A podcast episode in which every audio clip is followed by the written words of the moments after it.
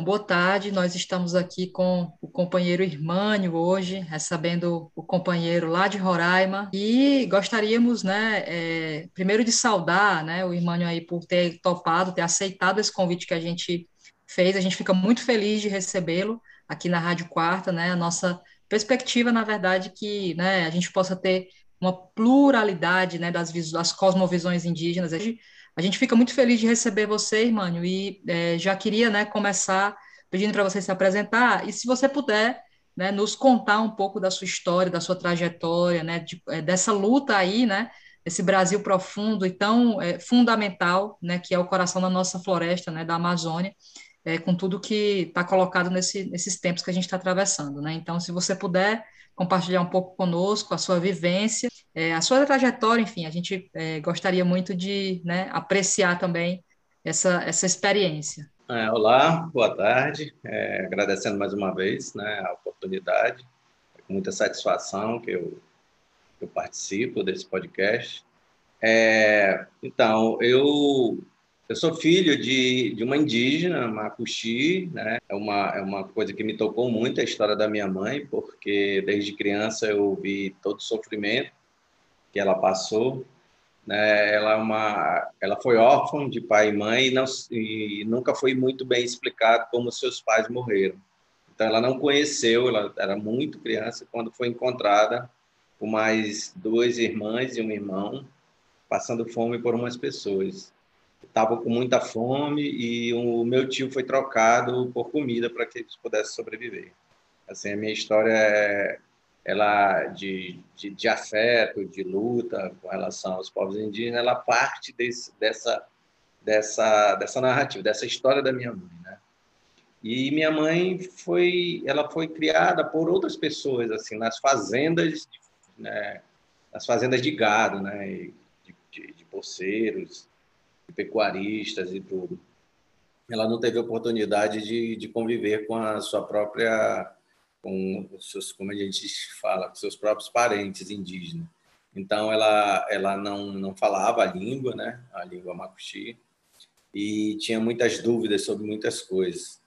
E, e o sofrimento que ela passou, né, trabalhando como em regime quase que feudal, trabalhando por comida, roupa e remédio, e às vezes nem por isso, é, por muitos e muitos anos, ela acabou naturalizando algumas coisas, naturalizou alguns tipos de, de sofrimento, vários, né?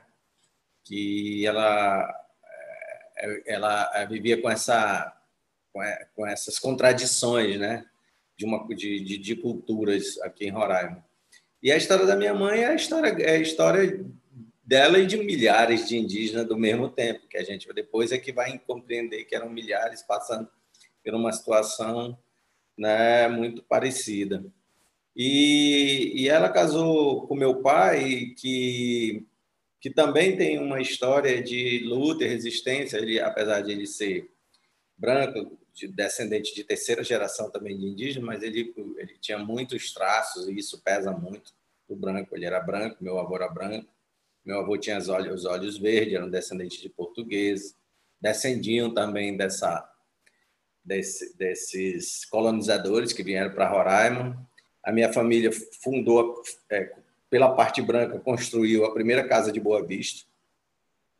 Boa Vista se deve ao nome de uma fazenda que era uma fazenda que não era dele exatamente, do meu tataravô, era da era ainda da, de Portugal, né? Estava no nome da, da, da, do Império.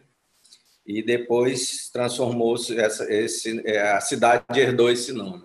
Mas é, estar nos dois lados da história, é, entender, é, deu mais possibilidades e enriqueceu mais a minha capacidade de, de, de pesquisa, de, de, de, entender mesmo, de estudar tudo, tudo isso que aconteceu né?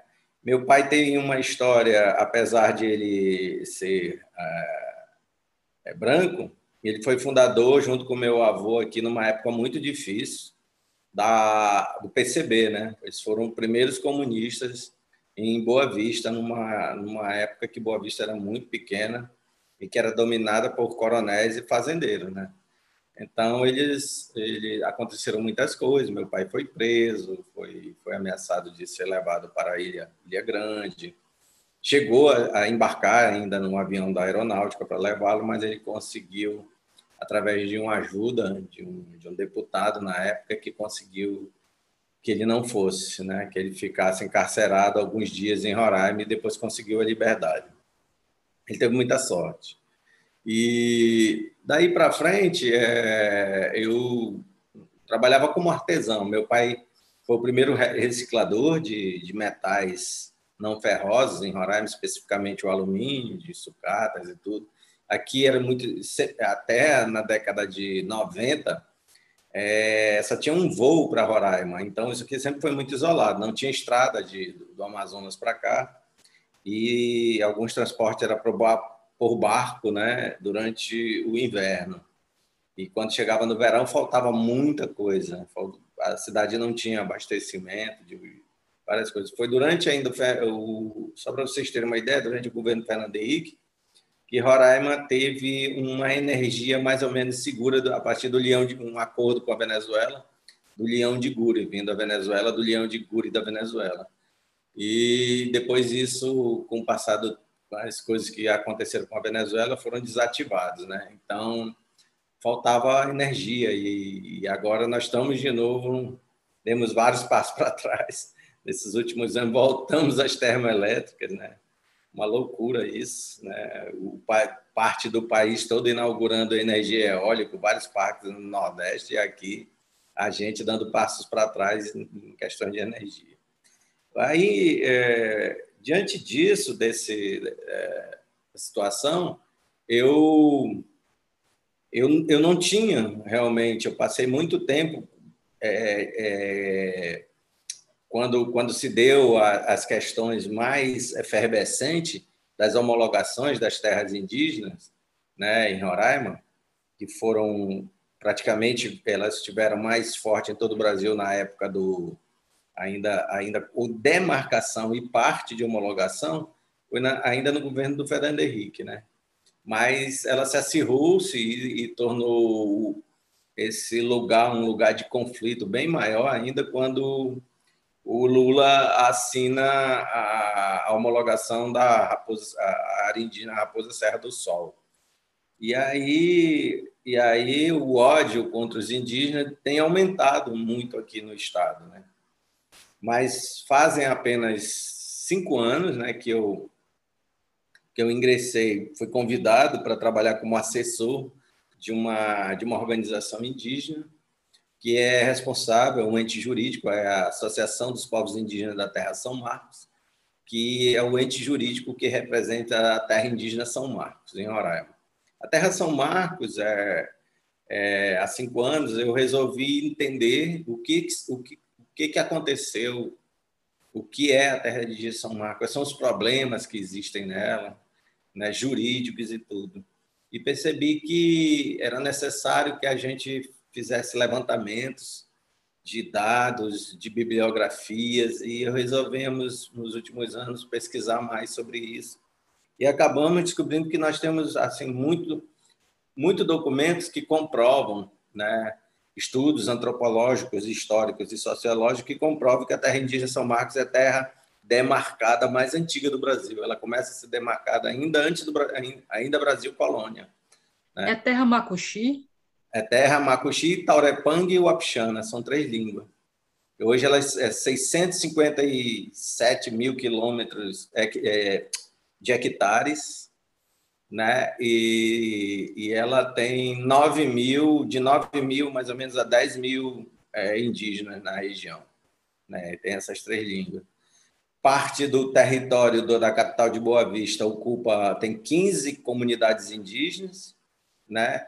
que vai de Boa Vista até a, ao município de Pacaraima, que é extremo norte, já fronteira com Venezuela.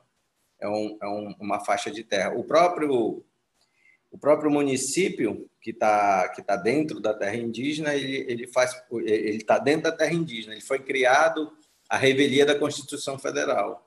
Ele foi, foi o único, talvez o único município no Brasil criado depois de uma terra homologada.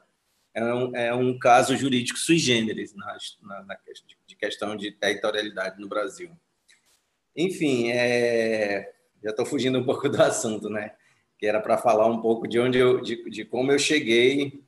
Não, de, é, na verdade, é bem interessante saber também, porque a sua história se confunde com a história do lugar, né? Então, é. acho que você também contextualizar, acho que ajuda a gente a, a visualizar, de fato.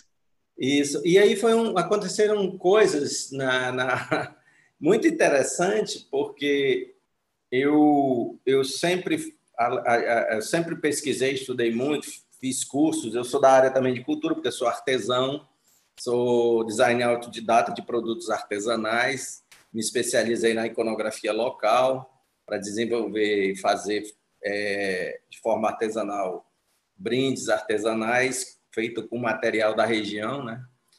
É, e com essa característica simbólica da região também, né? Então, eu sempre me envolvi também com, com é, projetos culturais e também sou produtor cultural, de shows, de organização de feiras, e fiz alguns cursos pelo Ministério da Cultura. É, ainda, ainda no governo da Dilma, foi feito, foi realizado cursos de gestão cultural em todo o Brasil, em parceria com as universidades.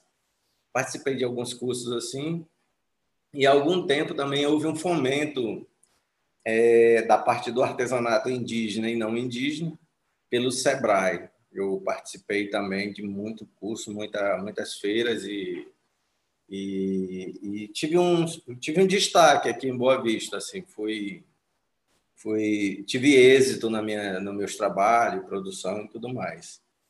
E, coincidentemente, quando o convite da, da organização indígena para eu ser assessor dele, de forma voluntária, para fazer esse assessoramento, é, em, um, em, em, dois assuntos específicos que eles falaram para mim que eles tinham muita dificuldade de compreender, e aí depois eu descobri que não era só eles que tinham dificuldade de compreender, mas as próprias pessoas que trabalham na área têm muita dificuldade de compreender, é a área de turismo. Assim, foi é, os governos tanto estadual e municipal, estavam pressionando, como até hoje, pressionando para que acontecesse o é, turismo dentro de terras indígenas e fazendo negociações com eles, propondo os contrapartidas para que isso acontecesse. Eles pediram para que eu pudesse a, avaliar as propostas dos governos, tanto estadual e municipal, e também de autarquias, como o SEBRAE e outras instituições.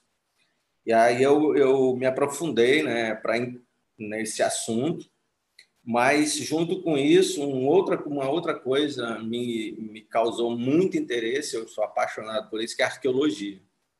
Né? E aí foi tudo ao mesmo tempo. Foi ao mesmo tempo que eu resolvi ingressar na Universidade Federal de Roraima no curso de antropologia. E hoje, praticamente, eu estou concluindo esse mês é o curso de antropologia.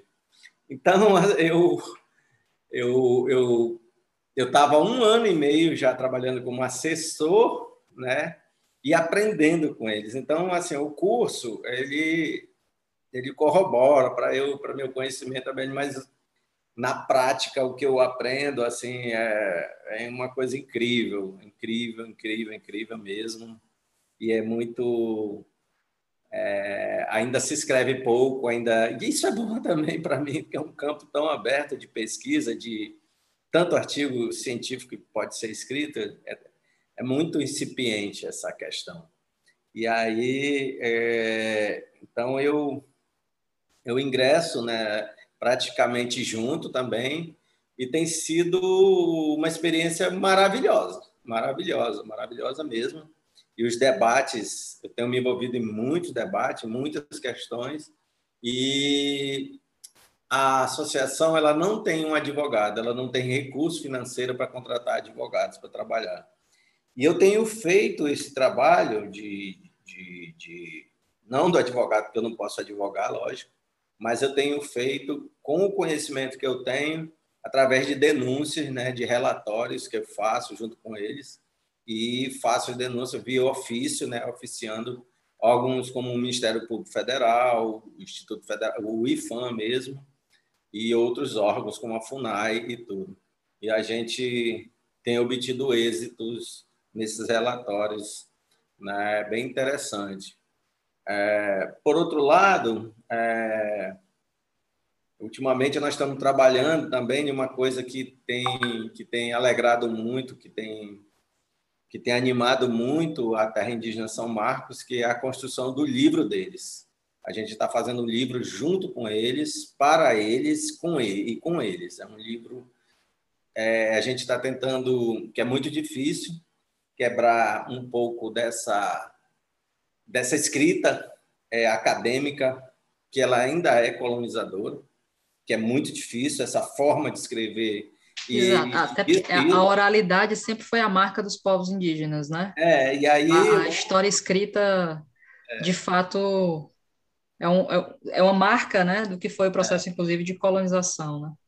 É, e aí, além de, de, de, uma questão de escrita, a escrita acadêmica ela é muito metodológica, ela é muito, né? Exato, ainda exato. dificulta mais ainda a abrangência do, do, do que está sendo escrito para eles mesmos. Então, é, é, encontrei pontos também, outras coisas muito interessantes que hoje eu discuto muito também, é o que se, o que se escreveu sobre eles nunca voltou para eles também.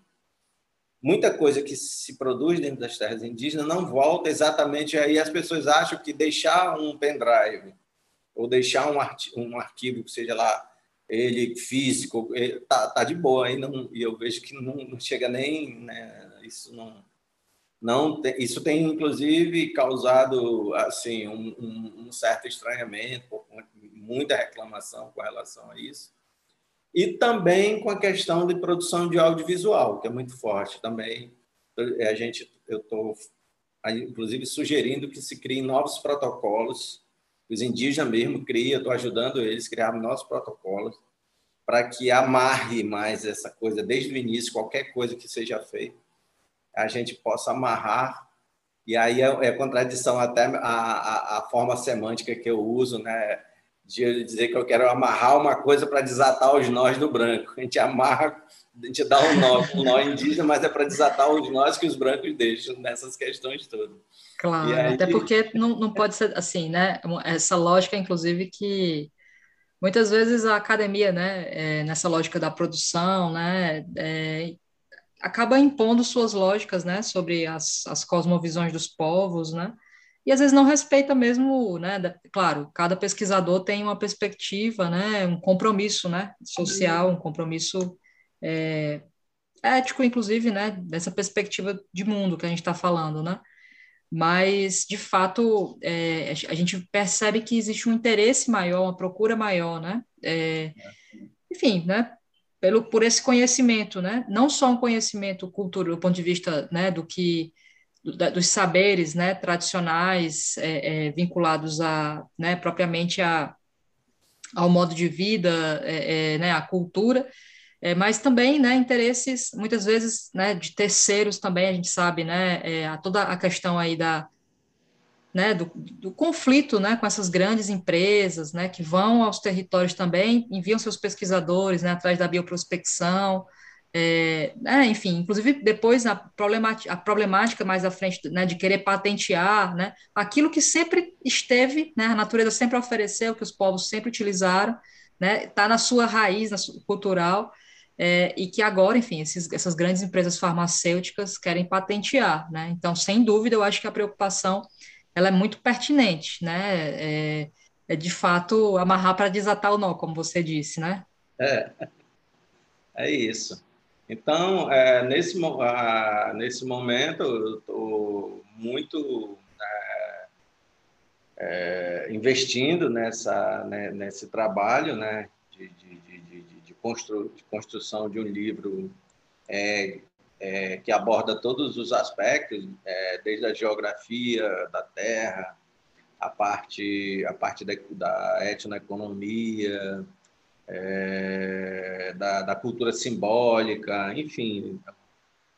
É, é, é, bem, é bem. E convidei oito professores né, para cada um é, orientar e ajudar a construir cada capítulo, sempre junto com eles também. E aí a gente está nesse momento investindo nisso. E há outras ações que continuam, que a gente está muito atento.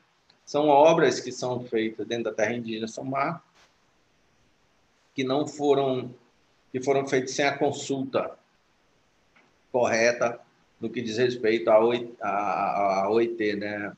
a Organização Internacional do Trabalho, a 169, né? o artigo 169, que, todos, que, que todo e qualquer empreendimento que seja feito dentro das terras indígenas seja feito a consulta. Então, isso, isso não é feito como deveria ser muitas vezes, na maioria das vezes não é. E a gente é, agora está nessa luta para tentar conseguir as recompensas pelo, pela, pelos afetamentos que esses trabalhos têm causado. E, e muitos desses afetamentos estão diretamente relacionados, estão acontecendo, em destruição de sítios arqueológicos, né? que foi uma coisa que eu aprendi a identificar né, vários tipos de categorias, de tipologia de sítio, né, desde sítios cerâmicos a, a sítios amoladores polidores, né, é, enfim, é, é, uma, uma gama de, de riqueza também dentro disso daí, e que eu faço um trabalho também concomitante disso, de educação patrimonial, junto com eles, mostrando para eles isso tem sido muito interessante, porque agora eles estão bem mais atentos com relação a isso. Eles viram que eh, isso se reverte, essas multas, esses taxas, termos de ajuste de conduta, que são pretados pelo Ministério Público Federal, pela Justiça, é, é, se converte muito em, em, pode ser convertido muito em, em projetos que, de interesse deles, como piscicultura, para a própria sobrevivência deles, ou no âmbito mesmo da cultura de de criação de casas de memória, de, de museus indígenas, é, é, são, são, são, coisas que eles querem. E no próprio, é, é, no próprio turismo de base comunitária. Eu tenho feito muita também palestra é, orientando sobre a instrução normativa da FUNAI, 2015, que ela versa sobre, sobre visitação em terras indígenas. Ela é uma, uma tentativa de regulamentação.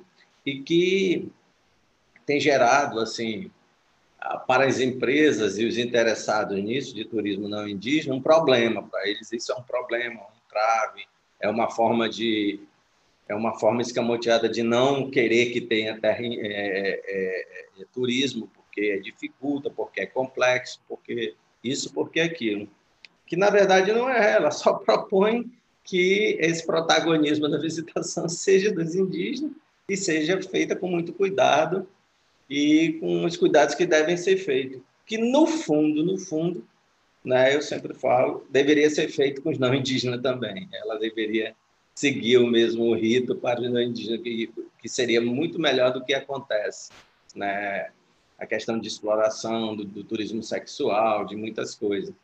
É, a gente vê muito um discurso ainda é, desse turismo convencional, é, que basta não deixar lixo, assim, né? Ah, não, mas o turismo que não deixa lixo. O turismo é uma indústria verde. Não. Ela não deixa lixo aonde? Né? Aonde que ela não deixa lixo? Ela traz o lixo e leva para outro lugar. É diferente. E a gente está vivendo um contexto pandêmico, né, em que, na verdade, os povos indígenas são dos principais né, problemas em relação à contaminação, era justamente os povos não indígenas, inclusive alguns agentes do próprio governo, né, ligado às forças armadas, né, é, que iam aos territórios, né, é, e que levaram, infelizmente, né, o vírus até as aldeias, né, a gente sabe que isso foi um problema, né, é, depois do que já foi toda a dificuldade dos povos, né, para conseguir o acesso à vacinação, o acesso a, a medidas né, de mitigação mínimas, né, depois da decisão do Supremo, já que o governo federal nem água, né, potável queria garantir para os povos. Então, realmente, a preocupação é mais do que pertinente, né? E, sobretudo, assim, né, a gente sabe também que é, muitas vezes esse turismo que está colocado, que está por trás desse turismo né, empresarial, é a especulação, né? A especulação imobiliária, a especulação dos territórios, né?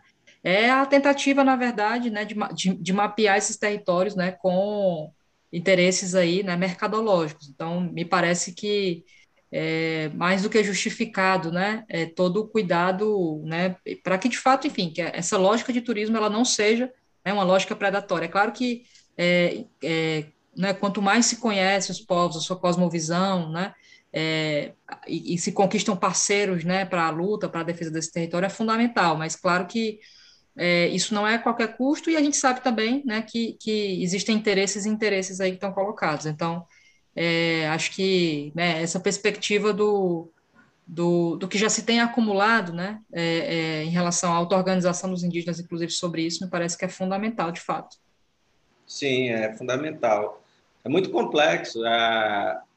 É, porque, por exemplo, se muitas vezes é, conhecido meu, colegas meus aqui, é, me reclamam que eu que eu entravo a questão de desenvolvimento do turismo em terras indígenas, é, por outro lado, algumas algumas lideranças indígenas às, às vezes é, não vê a minha o meu trabalho muitas vezes ele é contestado como se estivesse facilitando então, para você ver como é, como é complexo, né? Como é que eu, como pode ser tão antagônico e ao mesmo tempo, né? Para duas situações. Então, é, eu tenho, é, é, tem que ter muito equilíbrio, muita serenidade para trabalhar com, com certos, com certos assuntos. Esse é um assunto muito, muito delicado. A gente tem, tem que compreender uma realidade um, e um contexto também, né? Quando a gente pensa tudo isso. Por exemplo, até a, a BR-174, a rodovia federal, ela corta a terra indígena São Marcos, no, no meio, dentro a dentro. E isso já dura mais de 50, 60, 50 anos que ela foi construída, talvez, não lembro bem agora. E foi o, e foi o que facilitou a, a entrada de poceiros, de invasões da terra indígena e tudo mais. Mesmo depois que saíram, com a desintrusão, até hoje, é, todos conhecem os caminhos e sabem onde estão os lugares de interesse, de pesca, de caça, é, de, de balneários. Então, é, a terra continua sendo invadida e saqueada, justamente porque facilita muito a BR. E não tem, é, é humanamente impossível você ter a vigilância territorial para resolver isso. E uma das soluções que eu proponho é justamente fazer com que, se há invasão e não tem o Estado não dá conta dessas invasões, não não não não não, não reprime essas invasões em terras indígenas, porque não tem como de um território vasto e uma BR também é, longa que vai até Venezuela e acontece tudo isso, é, desde roubo de gado, entrada de bebida, drogas e outras coisas, é, você e aí você tem essas invasões né, dentro do território. Eu, e uma proposta que eu, eu faço aqui, justamente, a partir de, de, de, de elaborado um plano de visitação pelos indígenas, com o protagonismo deles, eles têm o autocontrole.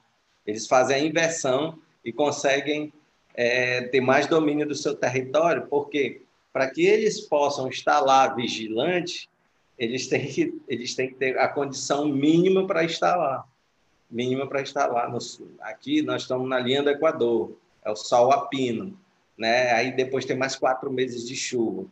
Para ir para para alguém se deslocar da sua, da sua comunidade que é longe para esses pontos de invasão, uma das propostas que eu trago como solução justamente é o turismo de base comunitária, que aí ele, se, ele sustenta essa vigilância. Ele seria o próprio agente de turismo indígena seriam os próprios vigilantes da terra que se sustentariam pela, pela essa regulamentação. É uma solução que eu trago. Que também contrapõe a muita, a muita ideia de que, que trouxeram para a Amazônia, não só para Roraima, de uma polícia indígena no molde de polícia militar. Fizeram isso em toda a Amazônia. Isso é outro problema muito ruim de se resolver, porque o problema já está dado. Então, muitos governos estaduais fomentaram cursos de polícia mesmo para indígena, mas esse curso do modelo da PM, a Polícia Militar. E isso tem trazido um, um trouxe um, um problema social maior entre eles, de conflito entre eles mesmos. Né? Porque isso é, no caso, inclusive, assim, essa essa perspectiva, né, do, você falou toda a complexidade do que é, né, o processo de organizar é, um turismo com base comunitária, né, com toda a complexidade que tem, e aí especificamente, né, tendo é, toda essa, essa, essa rodovia, né, aí colocada, É, mas imagino que, bom, uma vez colocada, uma vez o problema gerado, né, é, como que você também recupera esse território? Porque toda a área onde a rodovia passa, efetivamente, é, você tem também, né, um dos grandes problemas, é, seja para os povos, né, seja para esses ecossistemas todos que são, né, que sustentam, né, é, esses modos de vida, que é a fragmentação dos ecossistemas, né? Na Amazônia a gente está falando, inclusive, das estradas, principalmente, né? Você tem, quanto maior a fragmentação do ecossistema, maior a separação entre as populações, quanto maior a separação entre as populações, menor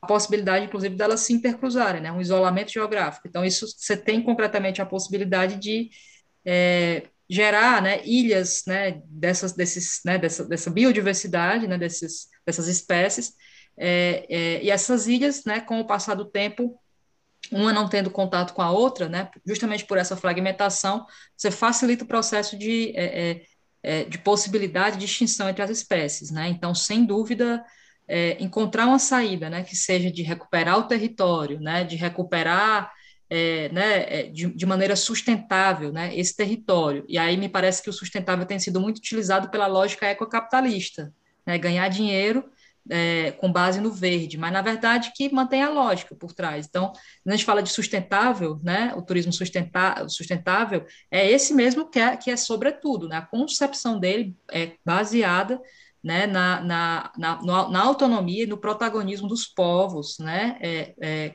né, com o seu modo de vida né, e na orientação né, desse processo. Inclusive entendendo que isso pode sim ser fonte de renda né, para os. Por que não pode? Né?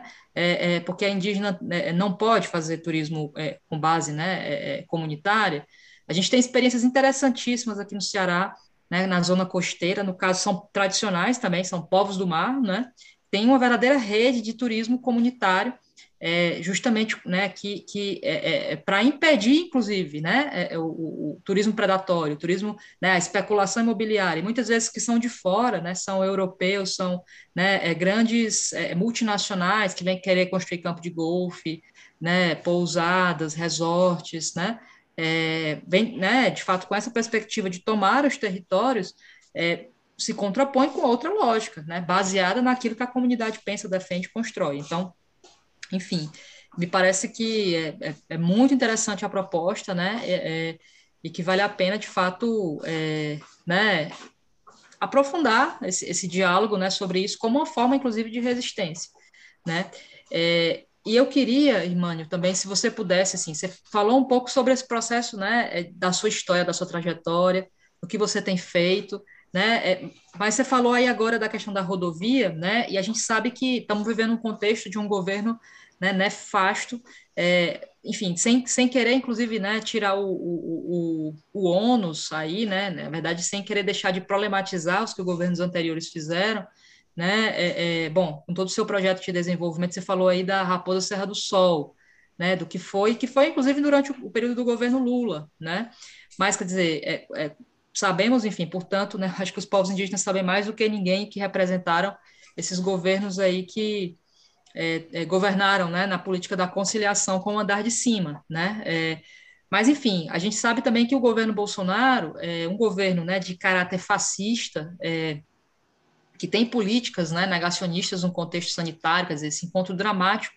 de uma pandemia, né, é, a maior, do, sem dúvida, né, do nosso século, das nossas gerações viventes, né, que desvela um problema ecológico, esse encontro com o governo Bolsonaro, né, um, um, um governo aí, né, neofascista, é, nesse contexto aí, né, do mundo. Então, é, se você pudesse falar um pouco, né, sobre é, como é que estão os conflitos, né, nesse território. Você falou um pouco da questão do turismo, do problema que tem sido enfrentar, né, um pouco essa lógica do turismo empresarial, é, mas a gente escuta muito, né, eu estou aqui no Nordeste, né, mas é, é acho que está difundido nacionalmente, né, é, o, o, olhar que, que tem sido né, colocado aí pelo, pelo, pelo governo Bolsonaro, que é também um governo né, profundamente militar, Bolsonaro e Mourão, né, é, para a Amazônia, né, a ideia deles que é transformar a Amazônia né, numa grande savana, né, a ideia deles de, de integração, que é, na verdade, né, aquela lógica monolítica de cima para baixo, né, que tudo, todo mundo é né, igual, que, que eles chamam de civilização né, sem poder, sem, enfim, sem, sem inclusive né, é, é, se relacionar com o diferente, né? É, a, a, lógica, inclusive, que acha que o indígena necessariamente para ser indígena tem que estar, tá, é, né, não pode estar numa casa de alvenaria, não pode ter né, um, um, emprego com carteira assinada, esse tipo de lógica que, inclusive, que nega, mais uma vez, que é tão racista que nega né, a história dos povos que foram né, perseguidos, né, assassinados, você contou um pouco da sua trajetória, inclusive, né, da sua, da sua própria história, né, que é esse desenraizamento violento, né, é, é, que se dá né, para uma lógica de que você falou feudal, né, é, é escravocrata de fato, né, é, até hoje que ainda existe, que está colocado, então, quer dizer, é, é, né, que desconsidera os indígenas em contexto urbano, né, que nega o direito à vacinação, que nega o direito à saúde, que nega né, o direito à educação diferenciada, quer dizer, é, um conjunto de, de, elementos aí que, que contam a nossa história, né? Na verdade, esses, tudo isso que você fala só né, reitera né, a, a, a história é, é, é, é, do que foi esse processo né, de, de colonização. E, ao mesmo tempo, afirma né, a resistência e a vida, né, como ela, ela vai sendo gestada e pensada também no meio dessa diversidade. Então, se você puder falar um pouco né, desse contexto dos conflitos, como tem sido feita essa, essa, essa resistência, né? Eu acho que, na verdade, esse relato que você deu já é um pouco isso, né? É, e aí você está um pouco nessa, a partir dessa experiência da, da, da, Terra São Marcos, né? Mas, enfim, se puder falar um pouco mais. E é, eu também queria perguntar, é, é né, é, é, Irmânio, você falar um pouco sobre esse contexto né, da auto-organização dos indígenas, né, nesse processo de enfrentamento. Né, a gente está vendo que o movimento indígena tem sido, né, talvez o, sem dúvida, né, um dos movimentos que está na linha de frente, né, o, o, acampamento agora, né, Terra Livre, que foi agora em agosto, né, quer dizer, sempre, né, ampliando a participação, né, a integração dos povos, e que cumpriu, né, tem, tem cumprido um papel fundamental aí, né, é, de pressão, inclusive agora da resistência ao marco temporal, é, então, assim, se você pudesse né, é, trazer um pouco para a gente, é, né, aí a partir do território, nessa luta, como é que vocês estão tão, tão vendo, estão enfrentando, né? É, é, é, acho que seria muito é isso, né? Essa experiência que eu acho que é, esse relato, né, de quem está né, é, é, pisando nesse, nesse, nesse território, né, que acho que é, é sempre é muito salutar, né, da gente conseguir dimensionar. Sim, é, o momento agora, né, a partir do governo, eu não vou falar a partir do governo Bolsonaro, porque até ele mesmo revelou na, na, na TV Cultura, o Temer, ele, ele, ele, durante a entrevista, o Temer falou uma coisa que eu concordo plenamente, que ele disse o que, que o Bolsonaro estava fazendo que eu não estava? Ele perguntou. Ele se orgulha disso, né? O Temer se orgulha de dizer isso. Ele disse, eu queria saber o que, que o Bolsonaro está fazendo que eu não estava. Eu sempre digo a diferença do Bolsonaro para o Temer é que o Temer falava menos, menos besteira, não, nem tanto, mas falava menos besteira, não, não, não, partia para para agressão verbal toda hora para tornar isso uma visibilidade ou gerar né, aqueles aqueles logo, é, é, algoritmos da, do, do, da, da que a própria internet gera quando se, se comenta muito o nome dele, enfim, tem essas coisas todas mas eu, a partir, a partir do a, o Temer assume num dia, no outro dia a violência ela já começa a ficar mais acirrada, né? E, e, a, e a boiada, na verdade, que o que o Ricardo Salles fala, que é hora de passar a boiada, o Temer já é o primeiro a abrir a porteira. Ele já abre a porteira da boiada. Né? O Salles ele só quer legitimar, essa turma toda quis legitimar uma coisa que já estava assim, já, já, já começa ali. Não que também um pouco né, anteriormente a coisa estava de boa, não, não. Também a gente tem que entender que nada estava bom, mas estava muito longe, mas muito longe do ideal de, do que se a gente espera dos governos. Mas realmente nenhum governo ia para a televisão ou, ou dava uma canetada de, do dia para a noite, toda hora uma canetada diferente é, contra os povos indígenas, principalmente. E aí se acirrou, e com o Bolsonaro se, aconteceu a mesma coisa que aconteceu no governo Collor, que principalmente aqui em Roraima foi muito louco, né? Está tá muito parecido. No governo Collor, é, uma, de uma, de um acordo na época com a família Sarney, eles abriram garimpo aqui em Roraima, que foi toneladas e toneladas de ouros retiradas, e devastação e, e genocídio dos Yanomami, terra Yanomami, foi a coisa mais louca do mundo que a gente já viu. E agora, novamente, eles reeditam essa prática, né? usam desse mesmo expediente violento para atacar os povos indígenas. Inclusive, até te, te interrompendo, desculpe, Mário, mas é, você falou da terra Yanomami, saiu agora, né, no A Última Floresta, é esse relato, né? Ele, acho que termina o filme falando justamente desse episódio, né, nos anos 80, de um grande massacre de vários povos que perderam suas vidas, né, de várias pessoas que perderam suas vidas, é, e comparando agora com esse contexto do governo Bolsonaro, que é, na verdade, da chegada, né, de maneira muito decisiva, né, muito forte, aquelas imagens, né, do garimpo, né, das balsas, né, na, na, na, assim, formando, né, uma verdadeira, assim, um amontoado de fato de garimpeiros, né, e agora querem legalizar, inclusive, né, a, a questão do garimpo. Então, de fato, é, é doloroso, né? É, e aí, é, é, é e aí eles trouxeram, né, um pacote, é um pacote, é um combo, né, liberar agora a caça, os clubes de caça, né, estimular o uso de armas de fogo, armas pesadas, de armas de fogo. Já já, já existia, estavam muito se fazia isso, né? Muitos policiais têm acesso à arma de fogo e muitos deles, quando estão fora de serviço, quando estão apaisando, eles entram para fazer caças. Nós temos muitas informações sobre isso. É um problema.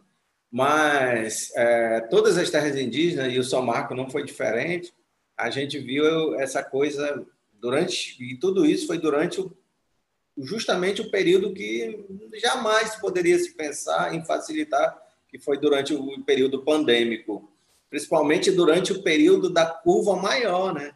Quando, quando o crescimento, um crescimento vertical de mortes e de contaminação no Brasil, é justamente nessa, é nesse momento que, que, que, que o garimpo acontece, que, que a, a devastação, né, a, a derrubagem é, de árvores, né, derrubaram árvores, né, em todo em toda o Pará, Rondônia, queimadas, é uma loucura. É uma sensação de terra devastada que a gente vai ter que lutar muito para recompor tudo isso, né? O, o próximo governo terá uma dificuldade imensa porque é, o que vem pela frente é, é desolador, porque é um, vai ser um monte de gente armada até os dentes. Com, com que polícia que a gente vai poder contar para reprimir tanta gente armada, tanta gente civil armada, né? Que está aí, pistoleiros em todas as regiões. Se a gente, se a gente sabe que a polícia é, é, mostrou sua cara, todas as polícias mostraram sua cara de uma polícia né, voltada para fazer o serviço, para ajudar né, o fascismo a acontecer. Tantas agressões é, nas comunidades do Rio de Janeiro, São Paulo, nas periferias, a gente viu como triplicou a agressão e morte de mulheres, assassinato, né? A, a violência contra as mulheres triplicou durante esse. Aí já ah, foi só a pandemia? Não, foi a boiada. Os caras se sentiram se sentiram num regime fascista e, e, e pode se pode tudo já. Sentiram autorizados, né? É, se sente autorizado. Você vê que teve deputados que, que eu digo que não que se disseram até de esquerda de alguns partidos e que estavam abraçando o Moro naquele naquele programa dele né, de, de, aquele projeto dele de, de segurança que ele tentou implementar e que ele é o protagonista no Brasil do, do, do excludente de licitude. O que, que é Licença para matar, né? Ele é legitimar o que já mata, né? Os caras já matam. Em vez de ele criar alguma coisa para impedir a matança, ele legitima ela. Aí, de repente, o, o senador Randolfo estava abraçado com ele no dia do lançamento disso. Quer dizer, é uma coisa assim, louco, né? Uma coisa louca, assim, né? Que, que as pessoas, sei lá, esquecem de ler o próprio texto, o que está, né? É, é, muita coisa para você tem que estar tá mais do que nunca agora atento a tudo, né? A tudo, né? A armadilha para todos de quanto é lado contra contra os povos minorizados, né? Então, é, A situação aqui é essa, é uma situação. É, Roraima é o estado mais bolsonarista do Brasil, não sei se vocês sabem. É, nós temos aqui 60%. Bolsonaro ele despenca em pesquisa em todo o Brasil. E em um momento que ele despenca, parece que aqui aumenta. É um, é um, é um, nós somos, nós somos, herdamos uma herança ruim de ser ex-território federal o último ex-território federal que teve um governador biônico civil, o único governador biônico civil da história do, do Brasil, se chama-se Romero Jucá, que veio para cá de Pernambuco e nunca mais saiu, né? E, e, e vai eleger agora a próxima governadora. Elegeu por 20 anos o mesmo prefeito, entendeu? E a ex-mulher dele. Então, é, e é um dos caras assim, que mais defendeu o garimpo né, é, em terras indígenas. E, e escreve essa horrenda história do Brasil, do, da história política do Brasil. Então, é, diante de tudo isso, assim, eu vou adiantar um pouquinho.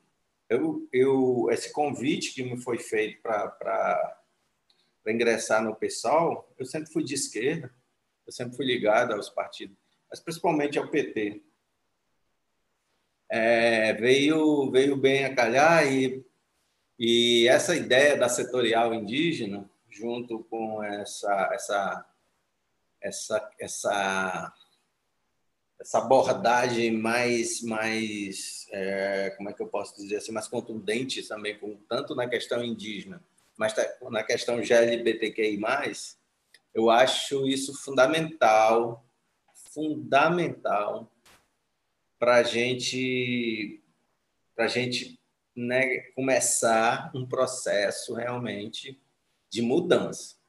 Isso é, um, isso é um indicador fenomenal. Os indígenas estão muito felizes, onde, onde a gente pôde fazer é, algumas palestras sobre isso.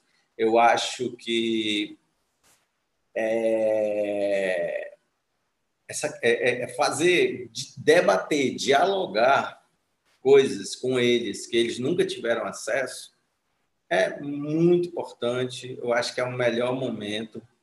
Eu fico, isso me causa um pouco de ansiedade, porque a gente não tem recurso para estar nas comunidades, né? não tem recurso para transporte, para estar com eles nas comunidades, fazendo um trabalho de formação política junto, mas é interessante que é junto, e ouvindo eles também como você vê, não tem um povo que é ameaçado de morte desde 500 anos, desde 1500, um povo que é ameaçado de morte, que to, todos tentam destruí-los. Desde 1500, eles nunca tiveram um dia de paz, a verdade é essa.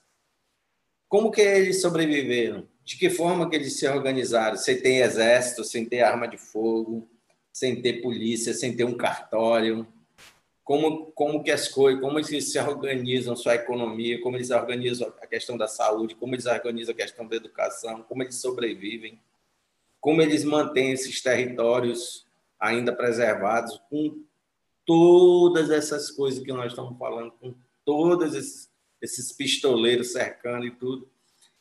E é, aproveitar todo esse conhecimento que eles têm, dentro desse conhecimento, a gente não, não é eles, nunca, jamais. A gente tem que se moldar a uma, a uma, é, uma formação política que, é, que tem que ser é, exógena. Ela tem que ser, a gente tem que se inserir, a gente tem, ela tem que ser endógena. A gente tem que ir lá com ele, vir de lá para cá com a proposta de o que, que vai ser essa formação política. Né? Claro que é interessante, por exemplo, esses dias eu fiz um, um eu fiz uma, um levantamento assim, o, histórico do, do, da, da, da, da, política partidária do Brasil. Os conhecimentos que eles não tiveram acesso porque nunca ninguém levou lá. O que, que é o que, que é ser partido, o que, quem, quem é partido de direita, quem é partido de esquerda. Só que a gente tem que entender que nem as periferias tem alguém fazendo esse trabalho de formação também. É, esse problema ele está fora e, e, dentro das áreas indígenas. Eles estão em todos esses esses é, é, essas, essas micro universos, né, de sociais. E aí que a gente poderia estar atuando, pensando formação, mas tentando utilizar a própria linguagem que é de cada local.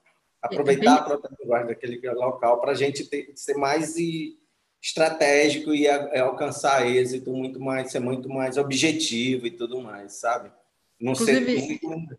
é, inclusive, Irmânio, assim, é bem interessante você falar isso, porque é, efetivamente, né, a esquerda tradicional, ela há muito pouco tempo, né, começou a, a, a reconhecer, né, esses povos, né, é, a esquerda tradicional muitas vezes é, é né, considerava, e na verdade o, o marco, inclusive, né, do, do processo de é, indigenista, né, na América Latina, né, que ganha muito impulso no final dos anos 80, né, mas é, essa auto-organização dos indígenas, inclusive com né, toda a resistência, como você né, citou, a ditadura militar, né, etc., é, antes da ditadura, né, o processo de colonização, enfim, mas a lógica colocada sobre esses territórios, mas, enfim, efetivamente, né, é, é, aqui no Brasil, né, é, até né, muito pouco tempo, até os anos 80, quer dizer, você tinha é, os povos considerados, né, mas assim, é, considerada a ideia da, do, do, do, agricultor, né, da terra, não era o povo, povo indígena do território, né, o acesso à terra, né, não ao território, ao modo de vida, né, entender é, essa pessoa que vive aqui, ela é um agricultor, mas ela é também, né, tem uma identidade cultural, étnica, né? Então, de fato, muito recente. E além disso, enfim, né? É algo até que nós, né? É, é, nossa tradição política, né? É, a gente considera muito importante, né? Que é, a gente reivindica o ecossocialismo, mas, né? O ecossocialismo, claro, do ponto de vista dessa teorização, que ela é, né? Uma ideia do marxismo renovado, né? E consegue entender a centralidade da contradição, né, é, é, não só do capital trabalho, mas do capital natureza, que na verdade essas, essas contradições elas caminham em conjunto, que o modelo de produção capitalista, né, ele precisa é, explorar aos limites, né, não só a força de trabalho humana, mas também o planeta, né, de colocar isso no centro da agenda, inclusive fazendo a crítica, né, ao que a, a esquerda é, é, é né, tradicional, né, a esquerda do século XX, né, digamos assim, né, é, hegemônica, ela, ela construiu que inclusive foi muito contraditório, né, que na verdade é, é só mudava o sinal, né, ah, não, não, na verdade, né, conseguiu desconstruir essa, essa, essa, essa contradição, né, grandes desastres nucleares, infelizmente, né, aconteceram na União Soviética. Então, a, a gente, quando fala do ecossocialismo, a gente está falando né, sobre tudo isso que você está dizendo mesmo, assim, não é né, falar por, pelos povos, não, é, mas é, na verdade, a gente conseguir é, é, é, aprender né, com que os povos né, milenarmente têm a dizer, inclusive antes né, do que os europeus né, teorizaram. Então, é, acho que é fundamental a pedagogia do território, né, e como a gente tem a aprender, né, sem dúvida. Então, queria aproveitar, né, Irmânio, é, um pouco essa fala sua, né, e a gente está caminhando aqui para a reta final do nosso programa, pedir para você, bom, você falou um pouco dessa do conflito, né, falou um pouco agora também do enfrentamento, né, com o governo Bolsonaro, mas na verdade o que, é que já vem em curso enquanto lógica, né, colocada é, para nós dentro do PSOL, né, a gente luta para que nosso partido, né, para dar, dar uma batalha, né, é, para que é, essas lutas, né, que a esquerda tradicional deixou de lado, né, a luta da centralidade, a centralidade da auto-organização das mulheres, né, no combate ao patriarcado, ao machismo, né, a auto-organização é, é, da negritude, né, é, é, no combate ao racismo, né, dos povos indígenas no combate ao racismo, né, da, da luta auto-organizada também né, da, da, da de, enfim, da militância, né, é, pela, pela diversidade sexual, né, é, é, pelos direitos da população LGBTQI+, enfim. Então, esse processo que a esquerda né, tradicional deixou de lado e que a gente acha que tem que ser o carro-chefe, né, que o pessoal tem que ter essa cara, a cara da, da, da esquerda que a gente né, reivindica, que é, não é negar tudo que a, a, né, já se acumulou enquanto construção histórica, né, o, o, que a gente precisa aprender com o passado, sem dúvida, né, não, não partimos aí de uma perspectiva de, né, é, é, é, enfim, desconsiderar a história, muito pelo contrário, a gente tem que aprender e aprender com os erros, mas é, né, olhar para o futuro e, pensar como a gente supera, né, a gente pode até cometer outros erros, né, mas serão, espero que outros, né, não os mesmos, então, é, queria se você pudesse, né, agora nessa reta final, você falou um pouco também aí do pessoal, né, desse processo de auto-organização, é, é, falar um pouco também como é que, né, é, é, esse encontro, né, é, esse desafio mesmo desse encontro, que assim, a gente está falando, né, a primeira candidatura, né, de uma liderança indígena no Brasil, né? 500, foi 518 anos depois, na presidência da República, que foi a companheira Sônia Guajajara. Né? A gente sabe que a, a, a, os povos indígenas ainda é, são alijados da política, né? Quando a gente fala que existe a lógica da injustiça, né? É, é, é, é ambiental, a gente também está falando do acesso, né? Aos lugares de poder, o acesso aos lugares de decisão, no legislativo, no executivo, no judiciário, né? A gente viu, né, o que foi, bom, o que é que é, né, é toda a, a, a lógica é, do discurso racista, né, que está colocado não só né, autorizado pelo, pelo o homem que ocupa a, a, presidência da República hoje, né, mas também é, é, é, é né, que autoriza essa, essa estrutura social brasileira, né, alicerçada com base na violência, com base no racismo, com base né, no machismo, é, é, é, é né, que, que, subjugou historicamente os povos, as mulheres, né, é, é, a lugares né, de humilhação, a lugares de, de trabalhos, né, enfim, a expoliação, a, a, tudo que há de pior né, que a humanidade já produziu. a nossa sociedade está alicerçada nisso, né, a gente está falando também de construir uma alternativa de futuro, né? E sem dúvida a gente não vai construir isso, né? É, é só, né? É, é, é juntando aí um, um, meia dúzia, né? De, de seres humanos, né? É, né?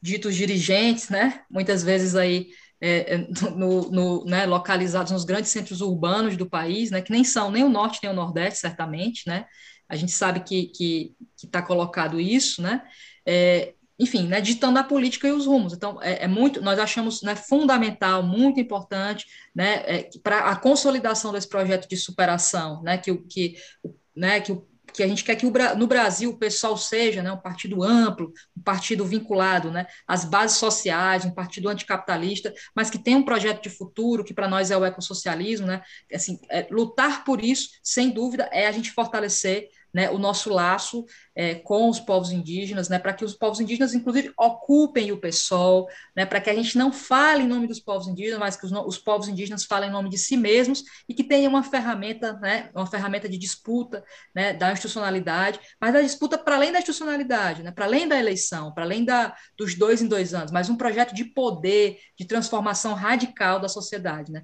E, e é claro que a gente está falando também, né, de, a gente vai entrar agora em 2022, um ano eleitoral, mas a nossa disputa né, é para além, né, é, é, sem dúvida, né, dessa agenda. A gente está falando, na verdade, né, de soberania dos povos, né, de auto-organização, né, da, da, do respeito à diversidade, do, do né, de, de, tudo, na verdade, né, que, que é, esses né, guardiões da floresta, essas guardiãs da floresta, né, guardam de, de, né, é, de conhecimento, de, de, de, possibilidade né, de cura, de proteção, né, de espiritualidade, é, de condições, na verdade, né, de nos ensinar a, a, a, viver de uma outra forma, né? A, a, viver, inclusive, se entendendo como natureza, né? Porque somos, sem dúvida, natureza, né? Nós, seres humanos, né? Somos natureza e o capital faz isso, né? Ele nos aliena dessa condição humana, né? Intrínseca, que é essa, esse vínculo orgânico, né? Que nós temos enquanto seres humanos, né? Enquanto espécie, é, com é, o coração né, da, do planeta Terra. Então, é, se você pudesse é, comentar um pouquinho mais, né? Agora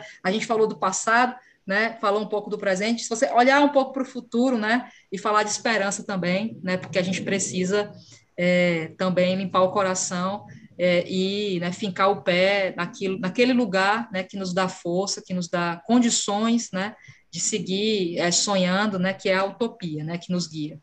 E tem uma coisa que, que eu aprendi com, com os indígenas, principalmente o Marco que é, é predominante aqui, que a pesquisadora Nádia Farage é, um bem colocou, né? ela copilou, inclusive, uma, uma ideia de outro é, escreveu, é, mas ela aplicou para os Marcos X, que ele chama de os muralhas do sertão, né? São os, os muralhas do sertão, o povo mais, que mais resistiu à invasão espanhola, portuguesa, francesa e inglesa aqui no extremo norte, é, bravamente. Mas tem uma coisa que eu aprendi com eles, que é a questão da jocosidade. Assim, é um povo que ri, é um povo que ri, que ri, que luta rindo, ele luta sorrindo o tempo todo. É um povo que permite que as mulheres façam jocosidade contra os homens o tempo todo. Elas não são reprimidas de, de serem jocosas. Elas não são reprimidas de falarem sobre sexo o tempo todo. Então, é, eu aprendi com eles que esse, o, esse amanhã ele tem que ser construído assim, com, com muita luta, sem perder essa capacidade de, de a gente é, ser feliz, de, de a gente é, é, ser jocoso também no que, que, que, a vida nos permite. E aí, é, ontem, na discussão, essa questão da formação política, foi colocada a possibilidade de das lideranças é, irem fazer cursos né, de, de formação política, de viajarem para Brasília e tal. E eu coloquei que eu acho que antes disso a gente poderia fazer é, essas, essas, essas incursões aqui também em Boa Vista, com muitos, a gente criasse uma forma de que eles pudessem vir para Boa Vista, que ficaria muito mais. A gente conseguiria ser mais abrangente, né? A, acomodar mais gente, né? Que eles pudessem vir, a gente desse as condições nessas mínimas necessárias de alimentação e disponibilizasse salas para que eles pudessem participar. E depois, né, de uma preleção, também a gente poder fazer os que poderiam ir para outros lugares, como foi proposto. Eu achei isso, isso é fundamental, assim, é fundamental, porque isso demonstra um, um respeito muito grande e como as coisas devem ser geridas assim, né? nas bases, trabalhando nas bases. Porque eles falaram umas coisas que a gente está ouvindo, mas assim foi só em algumas regiões que nós pudemos ir, né? Que eu fiquei muito feliz, muito feliz com que com que nós com que eu ouvi de vários. Nenhum outro partido até hoje fez isso em Roraima, nenhum outro na história de Roraima nenhum partido foi lá com eles discutir na base, de forma didática, pedagógica, questões de formação política, de o que, é, o que, que é isso, o que, que é, entendeu? Todas essas questões. Então, assim, é, é, esse processo, né, nós estamos aí é, diante, estamos bem próximo de uma eleição, então, eu acho que o futuro já começou.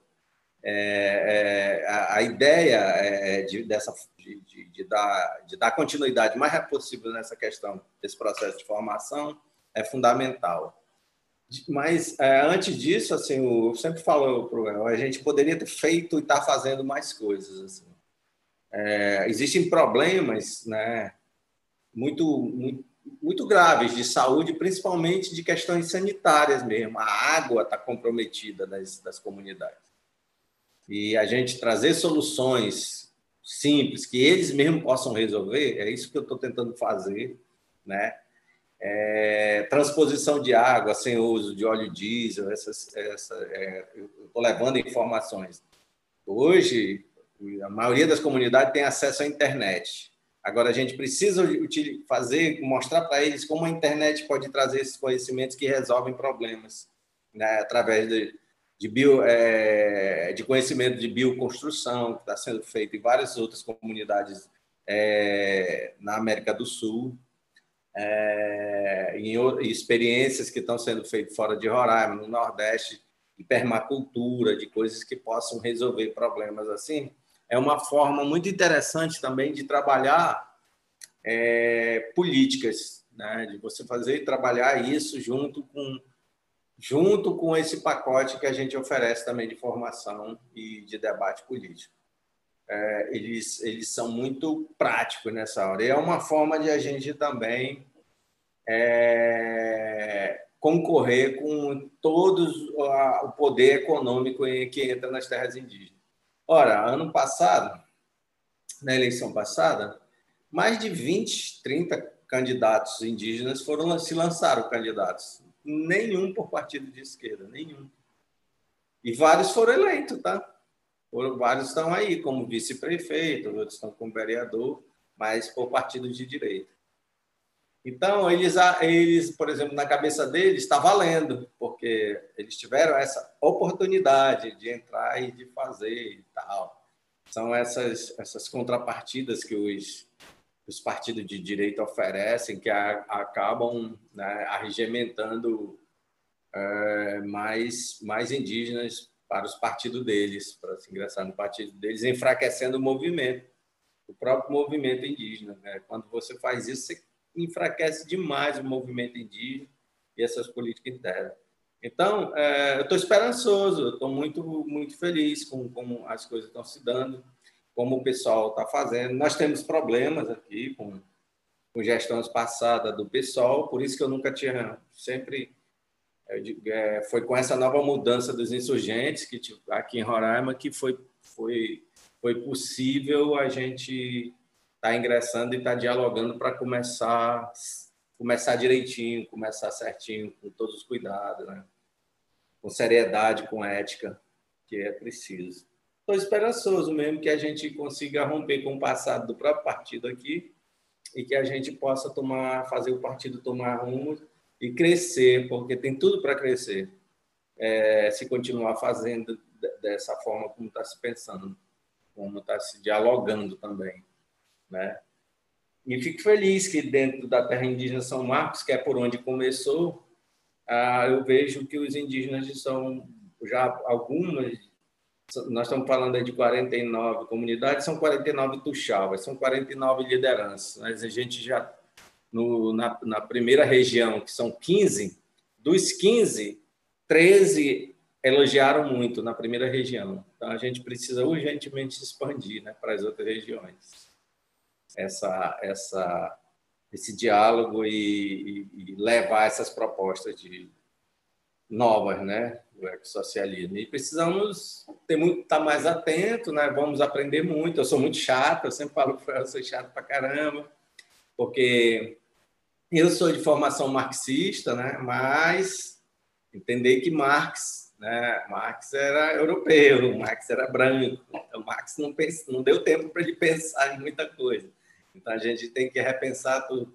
Muitas vezes, quando eu falo nas questões do, do, da organização indígena, que é uma organização sem o Estado, e que o, o, o, o antropólogo que ficou muito famoso com a, com a proposta, com a, com a tese de uma sociedade contra o Estado, né, que foi o Pierre Clastres, é, isso isso leva muita gente a se iludir, assim, dizer não, eles não são o que a organização deles não é não é não é, é, muito parecida com o marxismo, com o socialismo, o comunismo. Mas aí quando você lê o Castro, não, ela é ela é anarquista mesmo, é uma coisa anarquista. E aí quando alguém pergunta para mim, mas as sociedades indígenas, a organização, ela está mais para o lado socialista, comunista, ou ela está para o lado do anarquismo? Eu digo nenhum dos dois ela está pela organização, é a Assembleia, a organização deles. Essa é boa, viu? É o perspectivismo ameríndio. É a deles. É a gente que tem que aprender. Claro, claro, exato. Exatamente. Eu, digo, eu, eu disse para ele, existia, existe... Quando os portugueses aqui chegaram, que desembarcaram aqui, os portugueses e espanhóis, eles já existiam, eles já tinham suas organizações, eles já tinham seu, suas religiosidades, eles já tinham sua arte. A arte não foi inaugurada com os portugueses, não. Eles já tinham suas pinturas rupestres. Pintura rupestre tem 15 mil anos aí. A arte rupestre já existia, entendeu? A astronomia deles já existia. Existia tanto conhecimento científico deles, né? Que é isso que a gente, enquanto antropólogo, defende, a ciência indígena, que ela quando a gente fala ciência indígena, é a ciência de todos os campos. Eles tinham a ciência de todos os campos. Eles eram químicos, eles eram físicos, eles eram músicos cientistas, eles eram astrônomos cientistas, eram navegantes, eles conheciam a navegação, eles conheciam a arte da guerra, entendeu? Só que era uma ciência diferente da ciência, era uma ciência química diferente da, do cientista químico europeu. Isso nunca foi, isso até hoje está mal resolvido e que a gente fala né, um paradigma brasileiro, né, de uma, uma perspectiva de paradigma antropológico brasileiro, no perspectivismo ameríndio. Eu não gosto de usar, eu, não, eu até aboli o termo América Latina. Para a gente, a América não é latina, ela, no mínimo ela é ameríndia. É uma ameríndia, é uma América indígena, né? que foi trazido os escravos negros introduzidos aqui também para né, para sofrerem junto com a gente, né, para fazer essa experiência horrenda histórica da ocidental. E com eles todas as mazelas né, que trouxeram de diferente da, de uma medicina também alopática que desconsidera a medicina local, que desconsidera o pajé, que desconsidera tudo. Então, é, é, é dentro desse, desse, desse, desse, desse pensamento ameríndio que a gente tem que repensar o nosso ecossocialismo. A gente tem que ir lá com eles. Concordo 100%. E Mais do que justo. Mais do que justo. Entendeu? Acredito nisso também. É.